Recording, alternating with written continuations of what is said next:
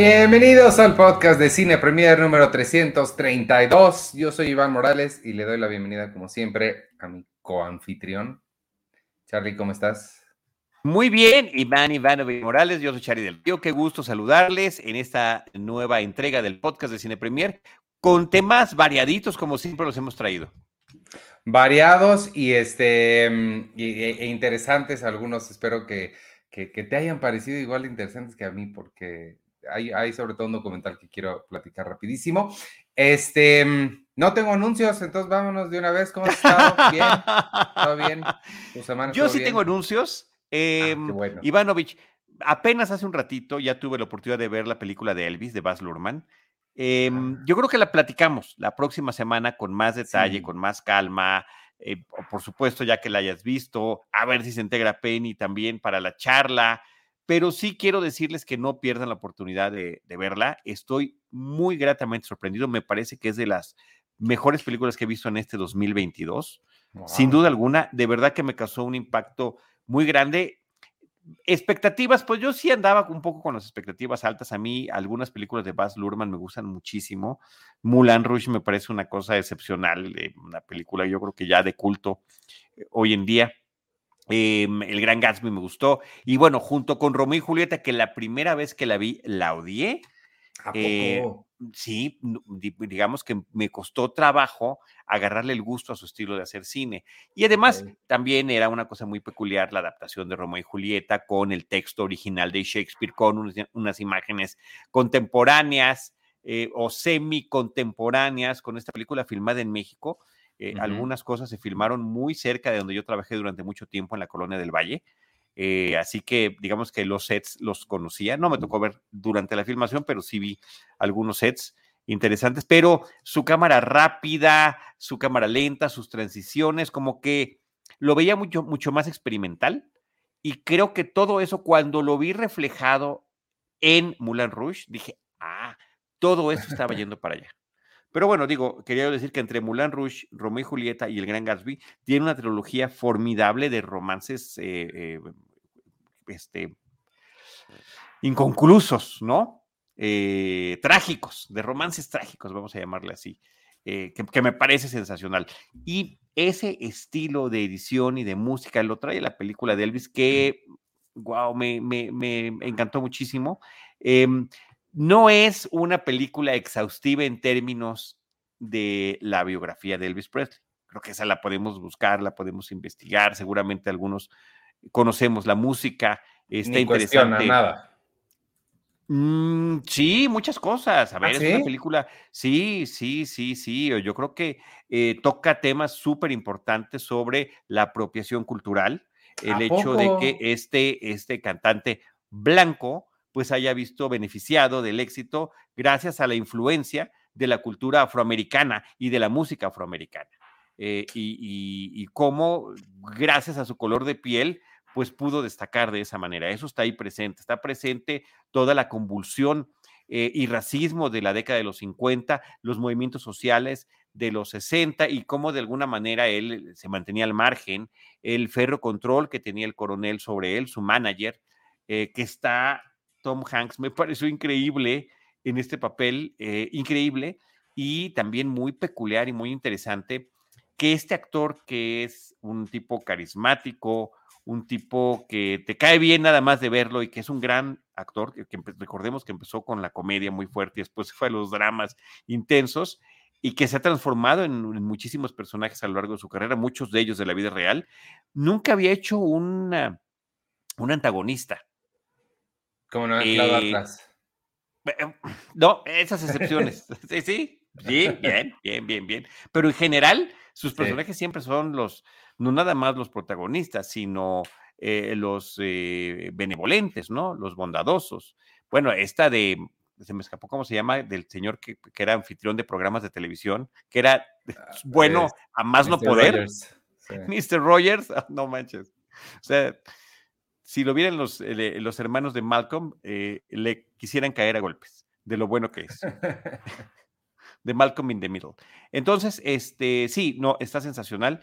Y, em, y, un, un, estilo muy interesante para tratar la historia del personaje, su trascendencia, su contexto histórico y todo este tipo de situaciones que, que, son efectivamente cuestionables en torno a su, a su, a su historia personal. Wow, eso me da gusto. No pensé que, pensé que iba a ser pura celebración. No, no, no. O sea, es como poner en un justo contexto la historia del personaje. Ah, eso me gusta. A mí, a mí eh, se me antoja mucho. A mí también Baz Luhrmann me gusta mucho. Eh, a mí, El Gran Gatsby es de esas películas que, igual que había una vez en Hollywood, que puedo ver y ver y ver y ver y, no, como que me, me, gusta mucho, me la paso muy bien con ella. Y no mencionaste, no sé si la viste, la serie de Netflix, The Get Down. Sí, cómo no, claro, claro, este, el movimiento musical eh, de los setentas, ¿no? En, la ciudad de Nueva York, en estos barrios derruidos, eh, una, una, tremenda lástima que hayan cancelado la serie, que no haya podido continuar, que yo no hayamos podido ver el desenlace de estos personajes, eh, cómo la música terminaba siendo un aliciente para salir de esta serie de condiciones, de también, fíjate, justamente yo creo que todo lo de The Get Down termina siendo una influencia muy importante para retratar también esa parte de eh, la, segregación racial, del racismo. Tiene unas escenas muy interesantes, muy fuertes, muy poderosas en torno a eso, la película. Wow, pues ya me, digo, ya tenía ganas de verla, pero me la estás vendiendo mucho más como No, la, yo quería arrancar el programa con eso, Ivanovich. Eh, insisto, la traigo muy fresca, tengo ganas de volverla a ver. Tú creo que dura más de dos horas y media la película. Eh, no lo sentí, salvo por el tema de mi vejiga, pero tuve que correr al baño. Pero este se me fue como agua. Se me fue con agua y sin duda de aquí al próximo episodio de Cine Premier la voy a volver a ver para tenerla presente. Y The Get Down es una súper recomendación. Eh, y es que, a ver, la forma en la que Baz Luhrmann incorpora el elemento musical en sus películas es sensacional. Y, a mí me encanta. Y terminan siendo, a ver, no tenemos como tal las interpretaciones de la música de Elvis. Aquí es un mix que hace interesantísimo con la fuente original, con, eh, con sonidos contemporáneos, con la voz del personaje. Está padrísima, está increíble. Em, yo creo que los fanáticos de Elvis corren el riesgo de tener algún tipo de derrame cerebral de alegría cuando vean la película, de éxtasis, tengan cuidado. Y al mismo tiempo, seguramente van a decir, ah, pero es que esto tal, tal, van a empezar a puntear los eh, temas eh, importantes, ¿no? De su biografía que se pudieron haber dejado o no por alto o que posiblemente sean un tanto cuanto diferentes. Pero recordemos que Baz Luhrmann en la forma que tiene de recrear historias es siempre es como una reimaginación de, personajes de la vida real, de historias que se han contado previamente, de una obra eh, no eh, antigua como es la de la de Shakespeare, de Romeo y Julieta, etcétera, etcétera. Pues sí, eh, a mí Elvis me gusta mucho también. Tengo ahí un monito de que me lo traigo la semana que entra para, para ponerlo aquí. Este, entonces sí, a mí me emociona mucho.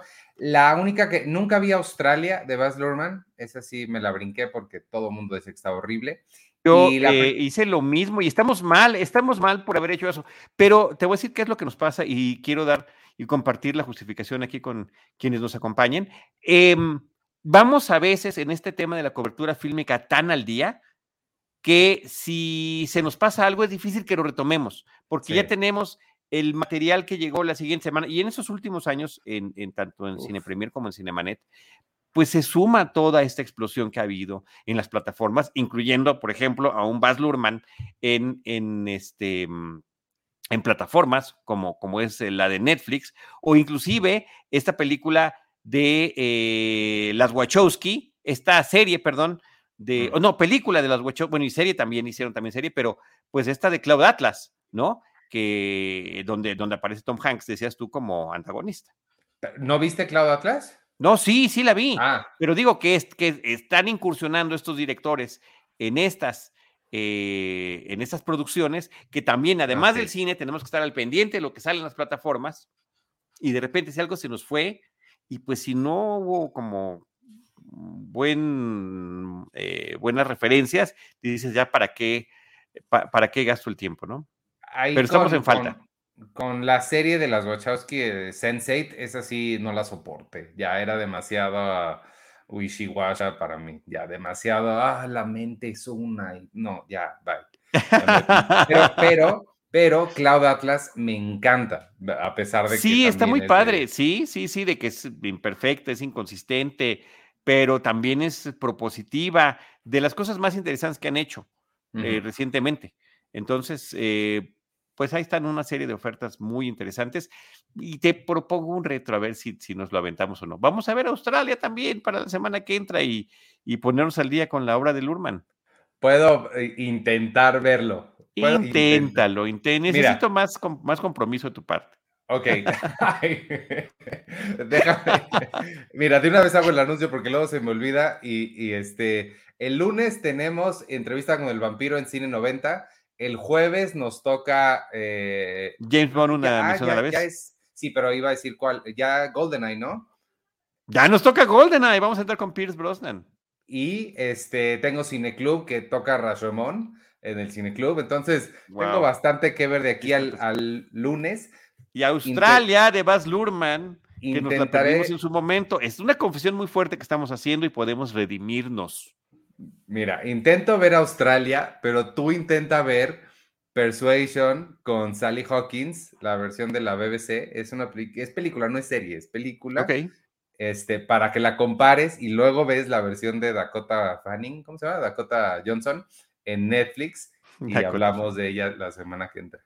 Ok, ok. La de Sally Hawkins es bien bonita. Esta no, no sé, no la he visto, pero no se ve padre. Estoy tomando nota y sí, este, buena, buena, bueno tu revire, bueno tu revire. a ver, a, ver qué, cómo, cómo, llegamos al final de esto. Oye, y ya nada más como último comentario en torno a esta película de Elvis, qué bien está Austin Butler, que es justamente el actor que interpreta a Elvis en la película. Estoy muy, muy, muy, muy, muy gratamente sorprendido. Yo no lo tengo eh, presente, yo no he visto nada de su, de su trayectoria, creo que principalmente ha estado en series televisivas y creo que ninguna. No, pero sí viste, sí viste una, este, había una vez en Hollywood.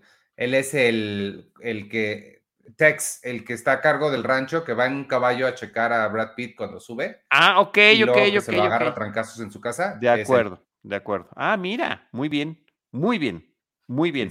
Su presencia, su fotografía, la caracterización, bien. Y un tema interesante. Em, sí hay, por supuesto, una caracterización para que se parezca a Elvis, pero no es lo fundamental. No es lo más importante. Y, creo que eso es, es importante señalarlo y no pesa tanto en la película. Hay veces que se esmeran demasiado. Por ejemplo, hay más trabajo de maquillaje en el caso de Tom Hanks.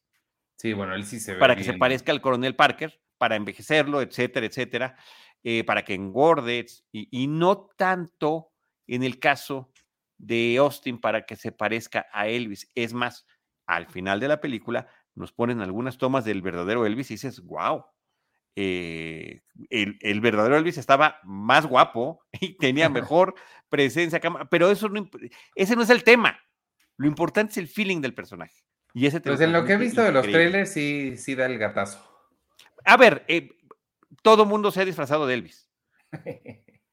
¿No? Val Kilmer fue Elvis o, una eh, inspiración tipo Elvis en la película de escrita por Quentin Tarantino, True Romance y, lo hace fantástico. Aquí en algunos momentos me dio Austin el look de Val Kilmer.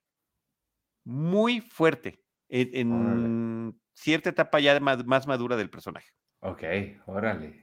Sí, hay que checarlo. Y por supuesto, me acordé mucho también de, la película de The Doors que hizo Oliver Stone con Val Kilmer en el papel principal. Claro, claro. Órale, no, pues sí. Sí, sí, ya, ya tenía ganas, pero ya me diste más ganas de ir a verla. Sí, sí, a mí me dan ganas de regresar. Bueno, pues este fue el, podcast de Cine Premier. me voy al cine otra vez. no, pues muy bien. Este, eh, pues además de, Elvis, que yo no he visto, sí hubo cosas que vi, me puse al día. Vámonos, si te parece bien, porque sé que además la volviste a ver para poder hablar de ella con más profundidad. Thor, sí. un mundo siniestro, ¿cómo se llama? Thor, un mundo. No, Thor, amor y y Trueno, Love and Thunder. Eso, Thor, Amor y Trueno. Ahí está. Este. Love and Thunder. Déjame escribir esto. Thor, Amor y Trueno. La volví a ver porque fui primero a la función de prensa y después fui ya con la familia, con Andy y con Carlos, y eh, la pasamos sensacional. Además, sobre todo con este tema, subrayarlo, porque es la queja. La queja es que es una comedia. Y para mí, el mérito es que sea una comedia. Y no sé si ya me, me, me, repetiría de lo que dije la semana pasada, pero pues es la película 29 del universo de Marvel Comics, del MCU, 29. Y efectivamente ha habido una inconsistencia en cada una de estas películas, en la aproximación de cada uno de los personajes. Normalmente se eh, terminan, em, digamos, haciéndolo bien cuando unen a los personajes. Cuando vemos la primera película de Avengers fue la que me convenció de que sí se podía tener esta disparidad de calidades de películas y de personajes y que al final se vieran bien juntos. Eh, no, no sucede así con la era de Ultron, pero después sí en Endgame, etcétera, etcétera, ¿no? Entonces tienen sus altibajos, pero pues esta es, esta es la comedia donde vemos a un Taika Waititi como director desbocadísimo, donde le dieron seguramente todas las libertades creativas que quiso y donde llevó su humor eh, a las últimas consecuencias. Ok. Ah, ok. Si es una comedia, a mí no me molesta que sea comedia, qué bueno que sea comedia. Lo que no me gustó es que no se me hizo chistosa. Ah, qué pena. Mi problema con que sea comedia, que la verdad la sentí, eh, no voy a decir que me disgustó, no me disgustó para nada, no me molestó, se me hizo bien, pero se me hizo el MCU a, medias, o sea, no, no de las peores, tampoco es Thor Dark World, pero eh, se me hizo muy mediana, muy, muy X este, dentro de lo que cabe del MCU. ¿Por qué? Porque se me hizo, me pareció dirigida como en automático. A mí eh, no me pareció nada fresca. sentía Taika Waititi, no sé si incluso aburrido, acomodado, cansado, fuera de ideas. La eh, sentí como que estaba, no que esta fuera una segunda película, sino como una octava.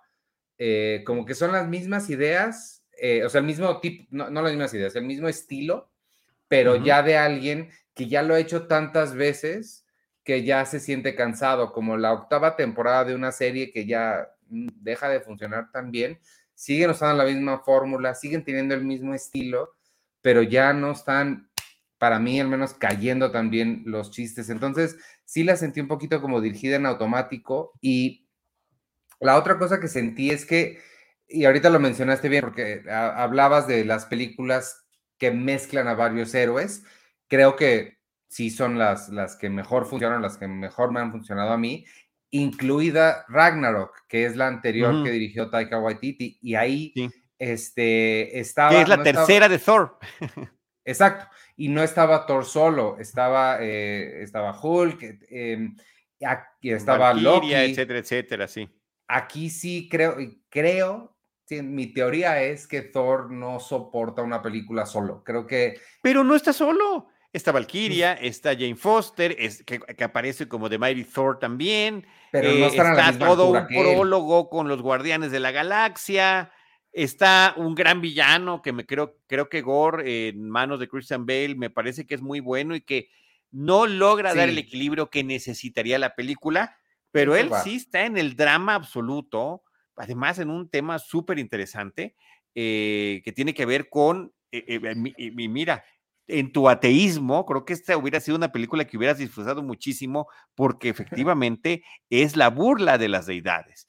Es, no es la burla nada más hacia las deidades, sino la burla desde las deidades y el desprecio que tienen a sus seguidores, que es justamente el origen. La película empieza con un drama tremebundo que es este personaje de Gore en este planeta eh, moribundo, sin agua, sin comida, tratando de sobrevivir con su hija, etcétera, etcétera, hasta que viene este enfrentamiento con, con su deidad, con su Dios y su papel para convertirse en el carnicero de los dioses, como dice la traducción literal en español. Em, y luego tiene este otro tema que tiene que, eh, bueno, perdón, y está este, esta situación del duelo tremendo que vive su personaje. Y por otra parte, está el tema de una enfermedad terminal, en el caso de otro personaje, Y, y, si bien podrían ser dos temas para irnos hacia el drama más terrible, pues bueno, lo termina eh, combinando con este estilo de humor que, comentas que no te gustó. Mira, Víctor recién nos dice que sí le gustaron las bromas, como a mí. Yo las disfruté mucho. O sea, a, Víctor y a mí seguramente sí nos gustan las cabras. no, a mí, no, sé, o sea, mm, lo que te digo de que siento que no aguanta la película solo, pues, o, sea, evidentemente tiene gente, pero son menores, no.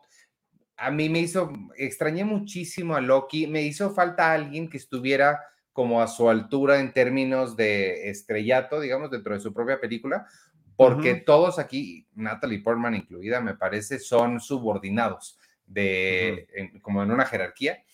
Y este, y, sí siento como que a mí me hizo falta eso, pero mi principal, principal problema es que el, 80% de los chistes no me funcionaron, no, no me parecieron chistosos. Y me gusta mucho el humor de Taika Waititi. Esta, la, o sea, digo, Ragnarok, la serie que tiene de los vampiros, la película que hizo de los vampiros, me parece increíble, pero aquí a mí no me funcionó nada. Y el humor de Chris Hemsworth, de verdad que también es otro actor que se ha, eh, es galán, está fortachón eh, y, tiene muy buen sentido del humor para burlarse de sí mismo. Y lo ha hecho en las películas de Thor, eh, con más éxito en Ragnarok y en esta. Ragnarok definitivamente es una mejor película, mejor construida que esta, eso sí, sin duda, me queda clarísimo, pero eh, también lo hizo en esta eh, película de los cazafantasmas, con las cazafantasmas femeninas, y creo que su personaje lo hace muy bien, y ha adoptado muy bien esa vena cómica, y bueno, está en ese, está en ese toda la cinta. ¿Está qué?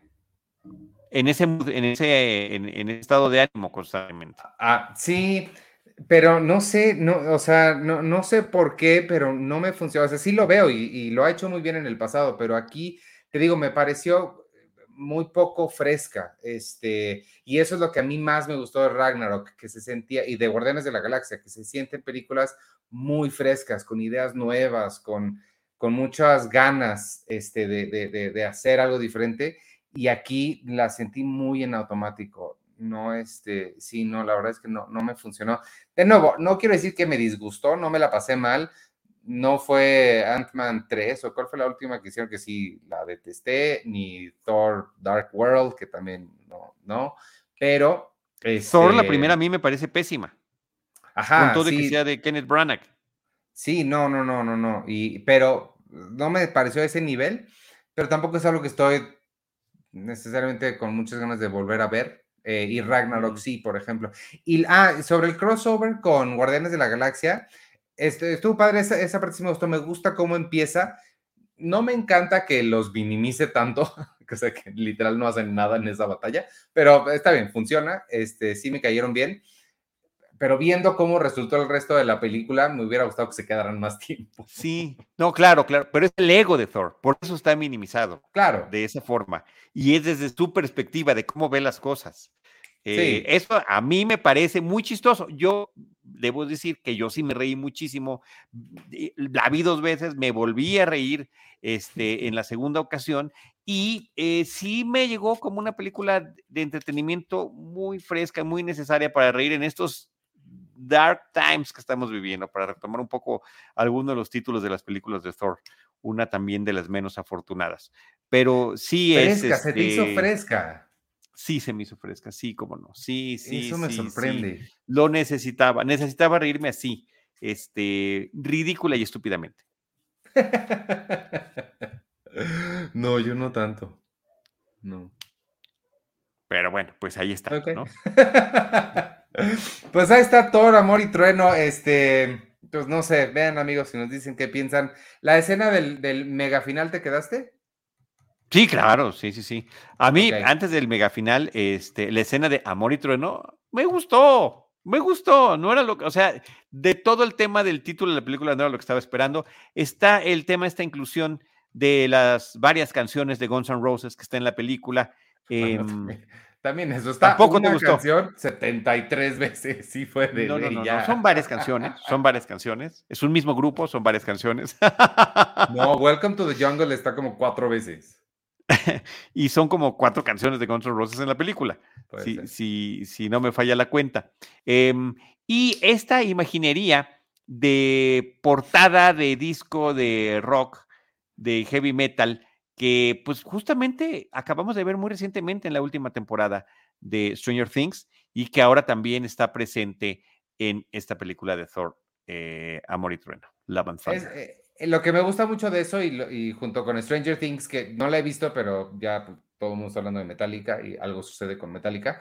Lo que me gusta de eso es que está acercando las nuevas generaciones a bandas de rock and roll padre. Está bien padre, eso está bien padre. Bueno, es más, fui a ver juguetes eh, al súper y hay varias versiones de Thor de esta película y el que más me gustó es justamente el que está de rockero, el que sale al principio de la película. Eso sí me gusta. Lo, lo veo próximamente aquí en nuestras vitrinas.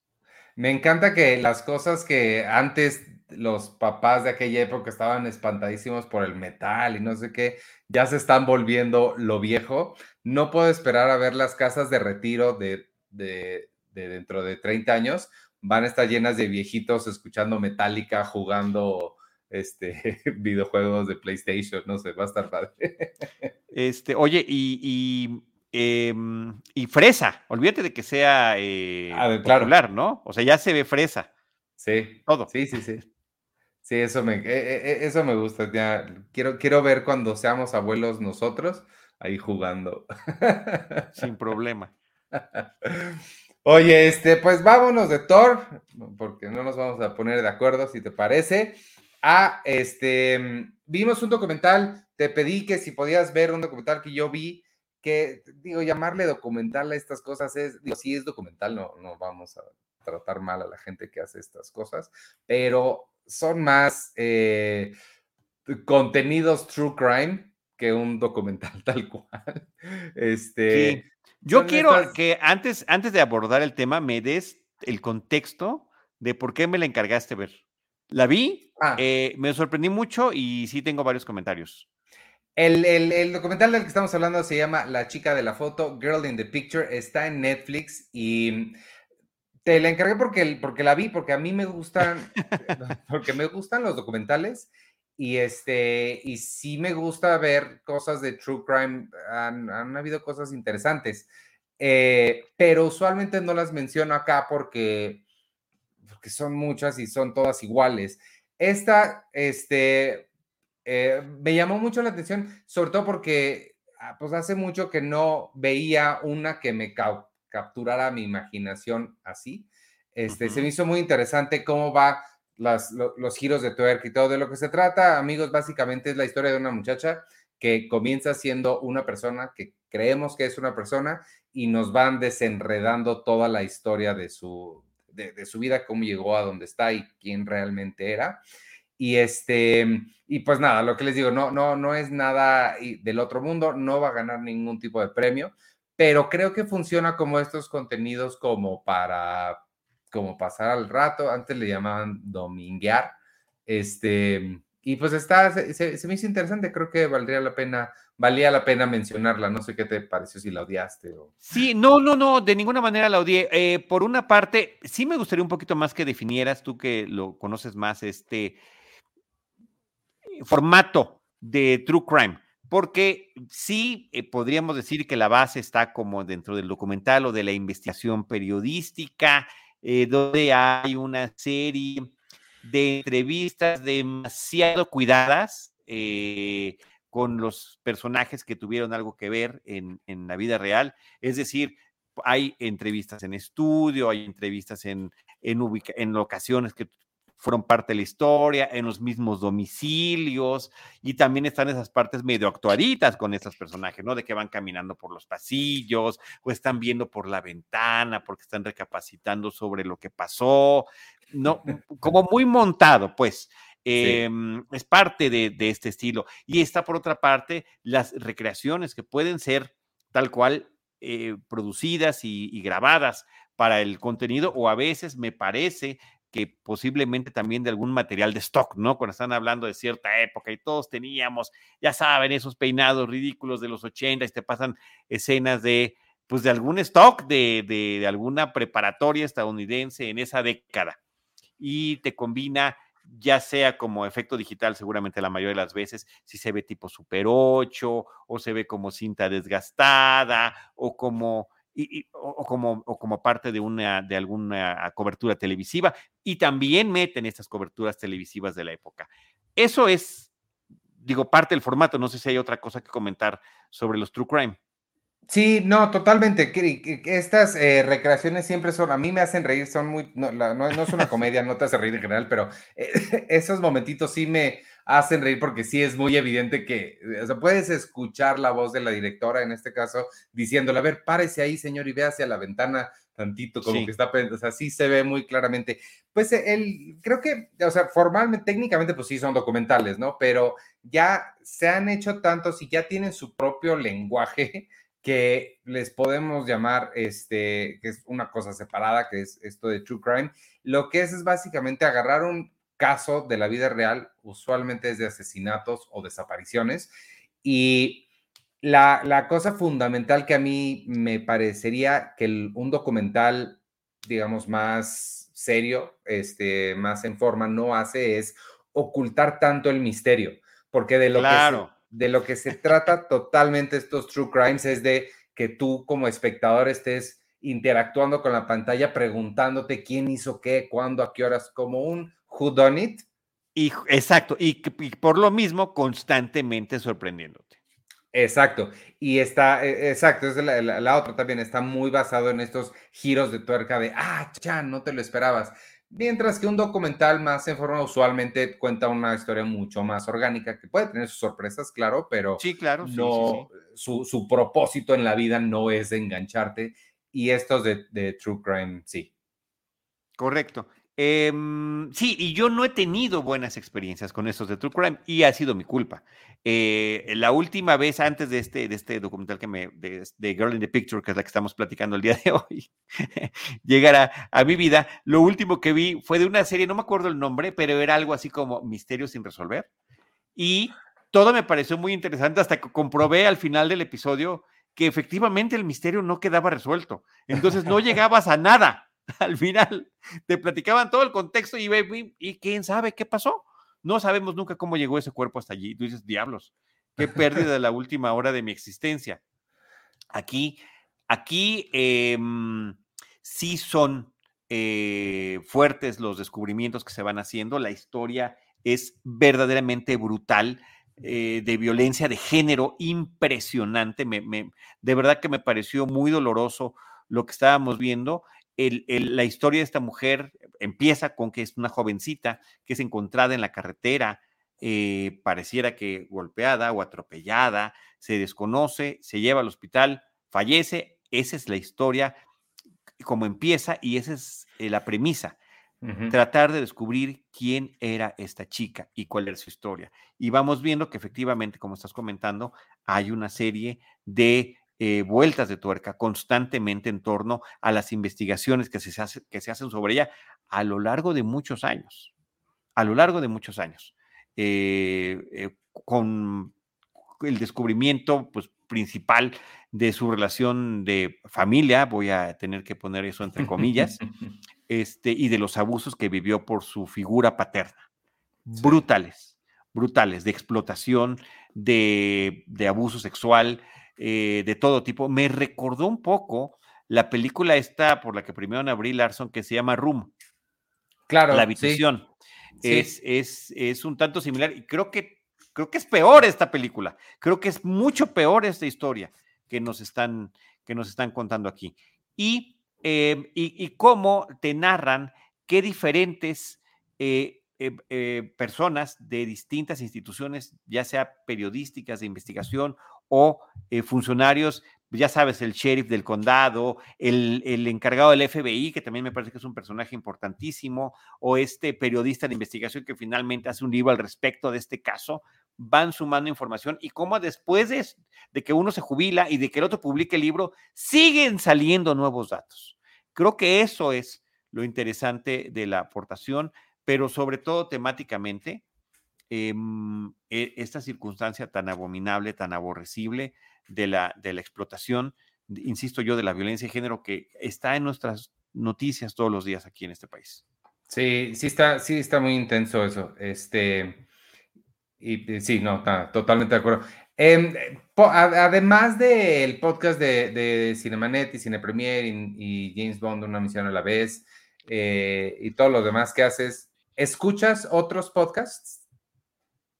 ¿Tienes, eh, como la costumbre de escuchar? No, fíjate que no, es muy chistoso. Y cuando hacía radio tampoco era radio escucha, entonces eso es este.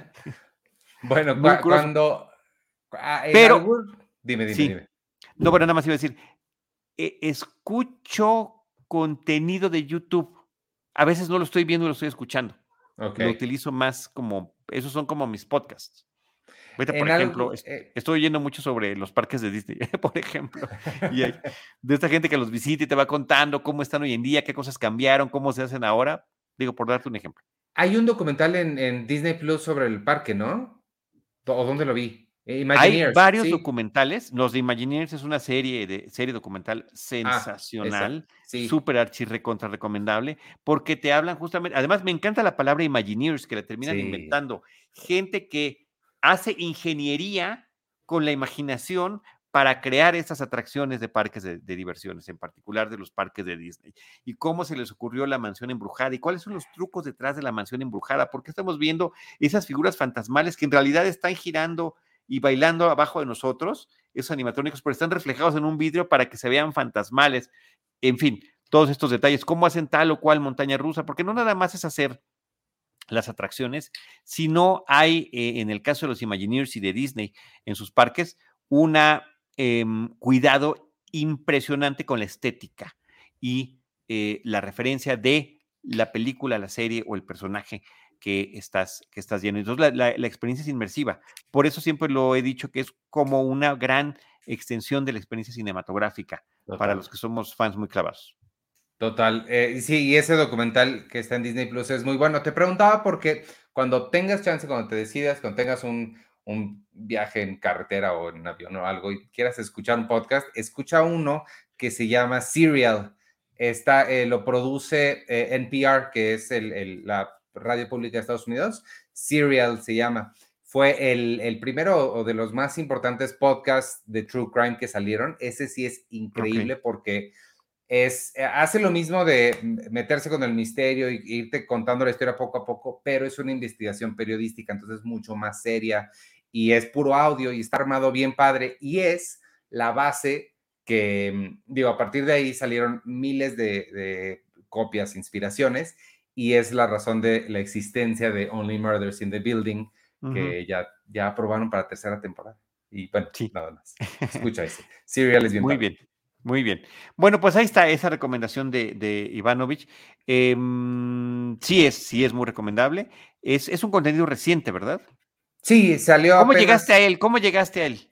Ah, porque yo actualizo las listas que, que tenemos en Cine Premier de los estrenos de cada mes y cada semana de todas las plataformas. Entonces, siempre me, meto a ver qué hay para ver si algo me llama la atención. Vi que estaba ese y dije, ah, pues órale, un poquito de True Crime. Y no te he contado de Love on the Spectrum. Está bien bonito, pero es, ese sí es un reality total de gente con autismo, que son la gente con autismo está muy cercana a mi corazón y este y está bien bonito. Pero sí, no te cuento ni te mando a ver. Sí, el tema de los reality sí me cuesta muchísimo trabajo. Hay uno que te, va, que te gustaría que se llama Lego Masters. Lo, lo, ¿Cómo se dice? Lo anfitriona. El anfitrión es Will Arnett y de lo que se trata es ir a armar cosas de Lego. Ese te promete que te gustaría. Lego Masters.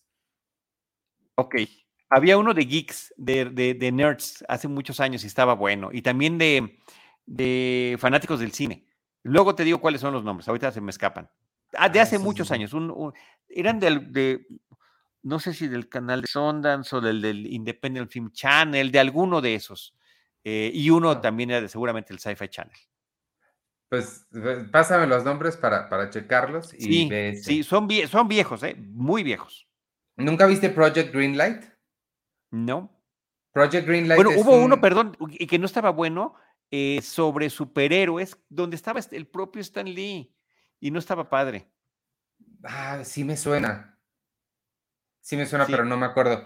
Este de Project Greenlight que te digo es un, fue un medio reality de Ben Affleck y Matt Damon en el que selecciona un, guion y siguen a la persona para la realización de su primera película.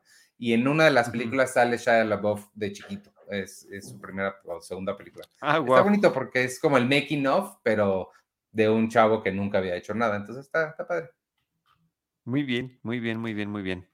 Oye, ¿nos quieres platicar de los gemelos siniestros? El gemelo siniestro.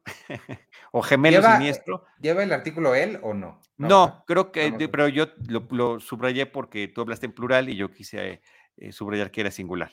Gemelo siniestro o The Twin, en inglés sí lleva el artículo, es una película eh, finlandesa que ah, está hablada principalmente en inglés porque el personaje principal es una chica, una mujer estadounidense que está casada con un finlandés y que eh, eh, tienen un accidente automovilístico en familia y fallece el hijo, fallece el hijo, sobrevive el gemelo, este, y, se trata del duelo que está viviendo ella.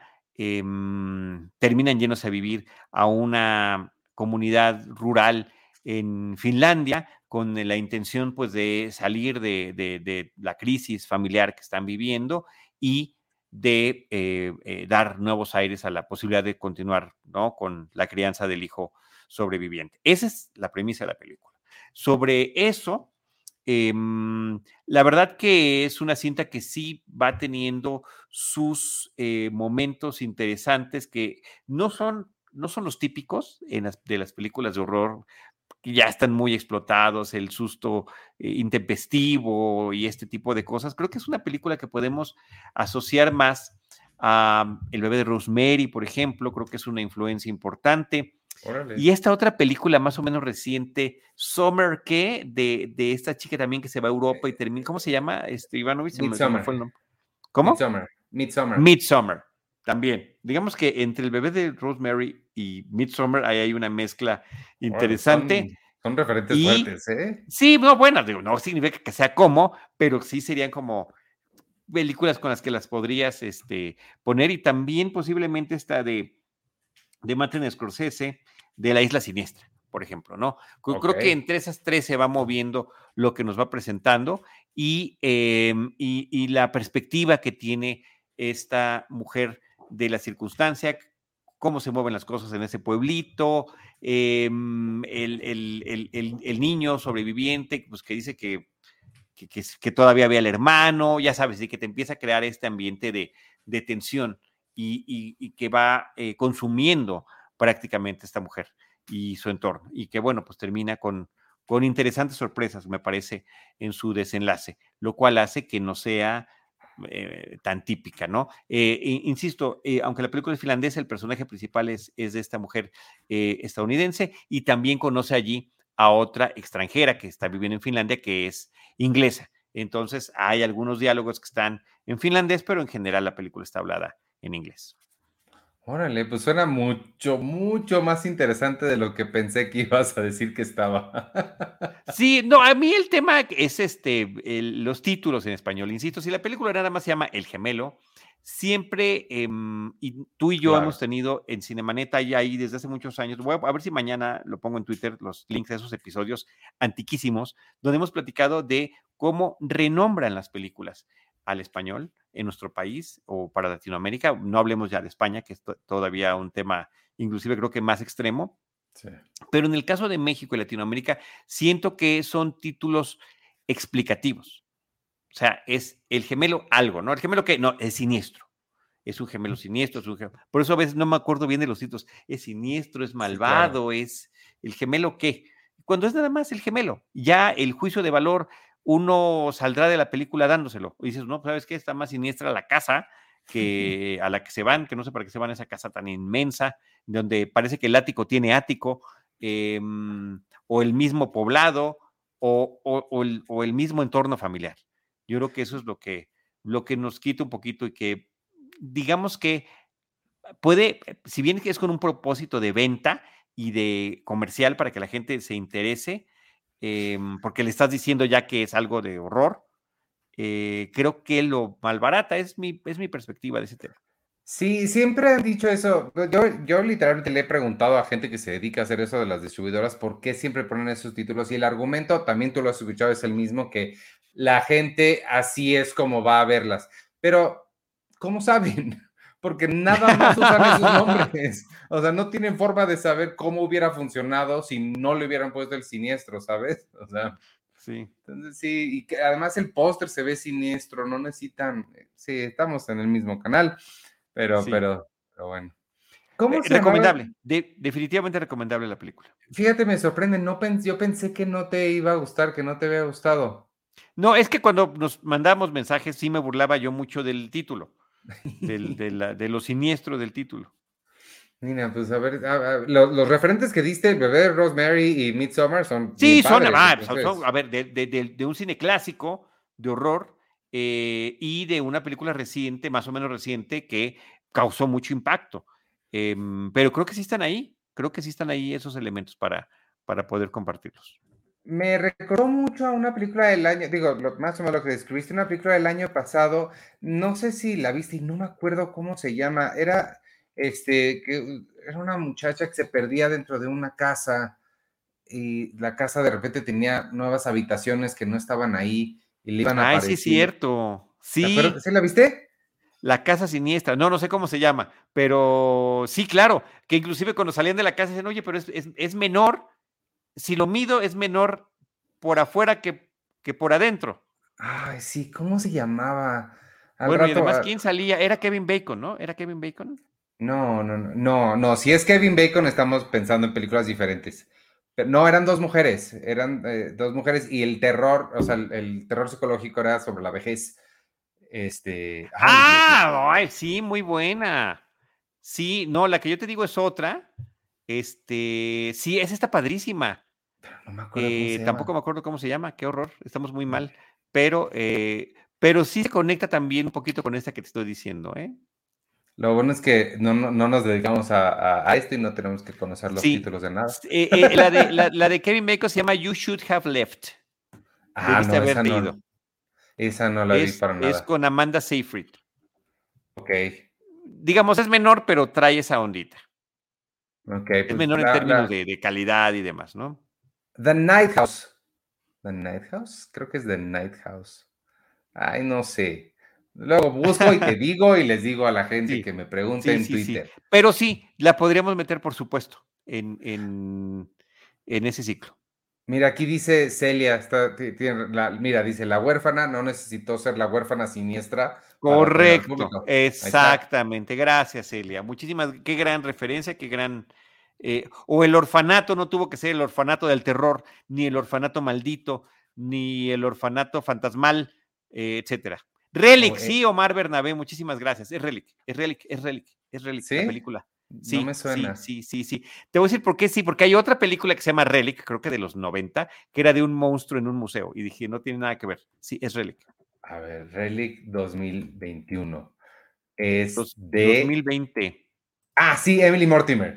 Sí, Emily Mortimer es la que salía. la directora es Natalie Erika James. Me acordaba que la había dirigido una mujer eso, eso, gracias Omar, Relic del año pasado, esa mera. Este, muy bien. Oye, antes de, irnos, porque se nos acaba el tiempo de, los Emmys, miren, salieron las nominaciones al Emmy, pueden ah, verlas ahí en el sitio. Este, Succession la nominaron más que a nada en el mundo y estoy muy contento de eso. Y además a Ted Lasso y, y y fin de las cosas que, que me No, no, de Marvelous Mrs. Maisel y Hacks, que soy súper fan de, ah, esas dos series. Hacks, que estuvo excelente, ya la platicamos aquí la segunda temporada. Entonces sí me, me, llena de alegría eso. Este, pero pues cuando sea la entrega del Emmy, por supuesto, ahí sí vamos a hablar a profundidad de lo que nos haya parecido la ceremonia, que esperemos esté tan interesante como son todas las, las premiaciones del mundo sí, oye, a ver, y, Severance, que la hemos estado platicando, que está dentro de las series de drama, dentro de las nuevas, porque eh, Better Call Saul, pues normalmente está nominada, Ozark, eh, Squid Game, que fue todo un fenómeno, y bueno, en drama está Stranger Things, que yo no sabría en qué, en qué categoría ponerla, pero... Y, en comedia también está, mira, este What We Do in the Shadows, que hablábamos de Taika Waititi, Sí, que creo que él no eh, tiene que ver, o sea, es la, la, misma historia o la misma premisa de la película que es la que lo hizo famoso, pero este, no sé si él tenga participación activa más que ser creador, ¿no? Debe ser productor o algo, o algo así también. Sí, ese tipo de créditos de, pues ya, ya, ya, este, tú le inventaste, ¿no? de, ten tu crédito por inventar. Sí, como, como el de The Office. Oye, este, de lo que sí querías eh, platicar, porque ya terminaste, me dijiste de The Voice, ya, ya la terminaste completa. Ah, sí. Este, siempre tengo mis, mis eh, opiniones encontradas conmigo mismo, con los chicos, o The Boys, no la voz, The Boys, los niños, los chicos, los muchachos. Em, porque es una aproximación, quiere uno pensar distinta al, al tema del superhéroe, como siempre lo he planteado, es los superhéroes vistos desde el punto de vista de la celebridad y no del heroísmo que se supone que es lo que deberían estar representando. ¿Qué sucede cuando el ego, cuando la calidad de, celebridad supera todo lo demás y cuando además, eh, como en Robocop, todo es controlado y manejado por una empresa? Creo que ese es el tema que es muy interesante. La serie es visceral, es gore, eh, como que siento que si hay un esfuerzo demasiado Em, intencional de seguirnos impactando con eso. Eh, y la verdad que sí me cayó un poco gordo en los primeros episodios de esta nueva temporada, que sentí que eso era lo más importante. Hay una escena que no puedo ni describirla, pero una persona que se hace pequeña termina haciéndose grande dentro de otra en alguna parte de su cuerpo, que fue así ah. espeluznante. Brutal. Es, ya entendí varios encabezados que vi en notas. Ah, esa era la forma en la que mucha gente decía que Ant-Man podía derrotar a Thanos. Ok. Ok. sí, no sé si sea la mejor, pero bueno. Este.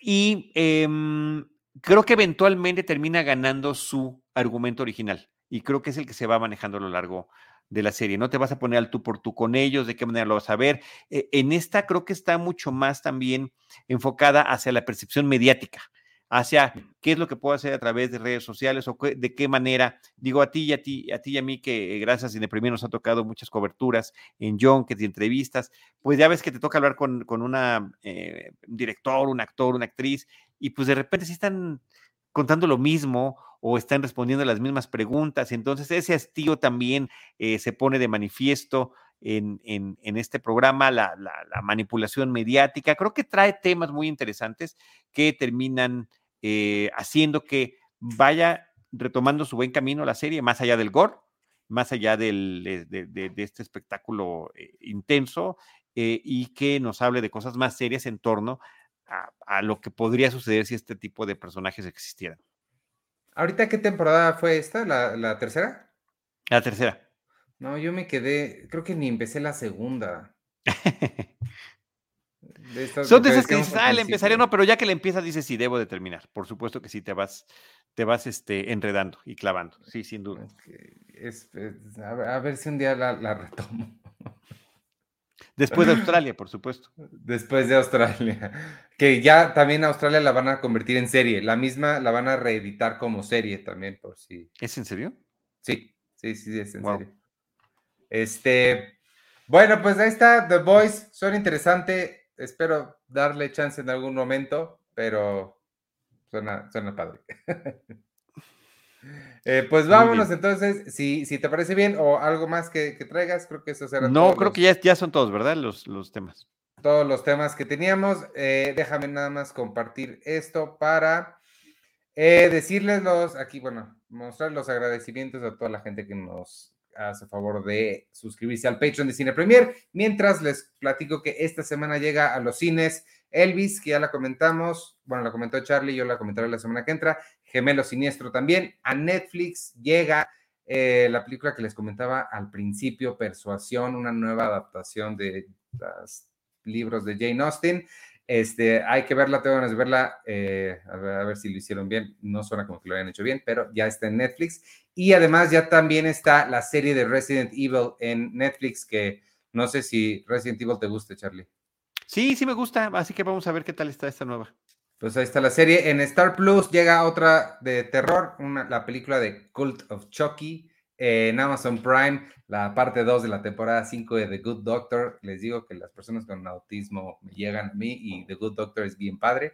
Y en Disney Plus, una serie mexicana que se llama Papás por encargo, ya está la primera temporada disponible. Este, la semana que entra, pues hablaremos de Elvis y de otras cosas que se nos vayan cruzando por ahí. Mientras tanto, me despido. Eh, vamos a hacer Seinfeld mañana, amigos. Entonces, hoy ya no lo esperen. Mañana lo hacemos y la semana que entra nos toca el lunes, Cine 90, con que hago con Víctor Recinos, el colecto. Es entrevista con el vampiro. El miércoles, para quienes son miembros del Patreon, nos vemos en el Cine Club con eh, Rashomon. Y el jueves nos toca James Bond, una misión a la vez con GoldenEye y yo soy Iván Morales y me pueden seguir en arroba Iván Morales y en todas las redes sociales de Cine Premier. Adiós, gracias. Despídete tú, Charlie. Gracias también. Gracias, yo soy Charlie del Río, arroba Charlie del Río en eh, Twitter y también en Instagram y Charlie del Río Cine y Series en Facebook, además, por supuesto, de todo lo que hacemos en Cinemanet. ¿Y tienes al rato qué? Ah, al rato en Boomer a las 10 de la noche con Alejandro Alemán. Eh, vamos a platicar de la saga de Ghostbusters. A propósito, Ivanovich de un documental que está llegando para renta en streaming que se llama Who You Gonna Call. ¿A quién vas a llamar? Y que ah, es sobre Ray Parker Jr., eh, el, creador de la canción, que fue un éxito brutal y lo sigue siendo, de los Ghostbusters, pero esta película habla sobre su trayectoria, sobre eh, su eh, formación musical desde su adolescencia, la gente del medio de la música Em, afroamericano con la que él trabajó durante muchos años y eventualmente la llegada a ese momento de, pues, de máximo lucimiento, que fue el tema de Ghostbusters, la película, el video, videoclip, eh, pero ya había hecho muchísimas cosas antes, no fue para nada un, un individuo, eh, eh, un hit del momento, ¿no? Él llevaba una trayectoria muy, muy grande y inmiscuyéndose en la música desde muy jovencito. Vale, pues suena bien a las 10 en Cities Boomer. Mientras tanto, pues vamos. Adiós. Gracias. Bye.